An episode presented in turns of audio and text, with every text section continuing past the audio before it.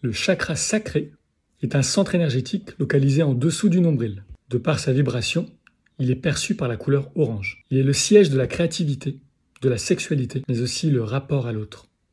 Il détermine donc la façon dont on se comporte avec l'autre, mais aussi nos réactions face à ces comportements.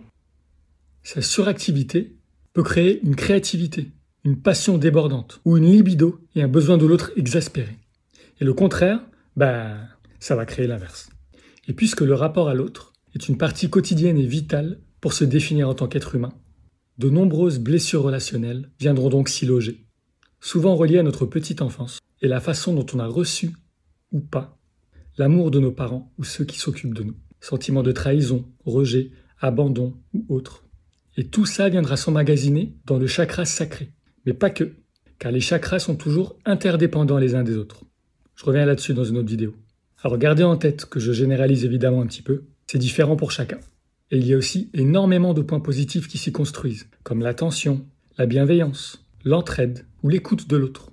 Mais prendre conscience que nos forces et faiblesses de l'enfance viennent directement influencer nos comportements, ça aide à voir un problème relationnel sous un autre angle et peut apporter d'autres solutions plus apaisantes, plus vibrantes.